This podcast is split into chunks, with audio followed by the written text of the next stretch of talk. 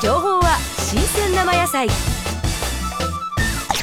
Podcast Life.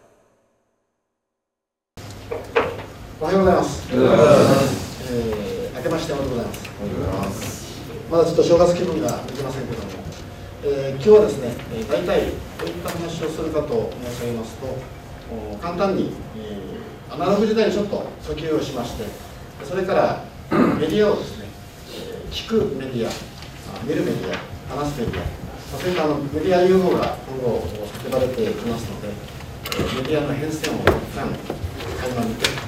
でその後に今後ですね、えー、入り浸す時代、えどこでも誰でもいつでもですね、えーコミューティングという時代のデバイス関係の話をしたいそれとあとは、えーまあ、そのデジタル文化をうまく利用してビジネスにつなげれるかどうか否かというところの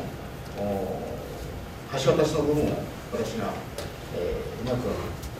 できればなと思っております。で正面の方に、えー一応キキーノートというもので作ってまいりましたのでそれをご覧いただければと思います。でタイトルがですねえーデジタルの進化、えーということで読みます。でまずそのメディア、えー聞くですね、えーの歴史と進化ということで、えー7時のニュースあたりであのアナウンサーが、えー終わりますというご挨拶をしますと大体お年寄りっていうのは、えーテレビの前でお辞儀をしよったということですね。で横から見て横の顔見えんと。さ見えるはずないんですけども、まあ、そういう時代でございました。今度はカラーテレビの時代ですね。これはもう1964年東京オリンピック中継で、えー私もですね山川出身なんですが当時電気屋さんのところにずっと行きまして、まあ、自宅には白黒あったんですけどもあの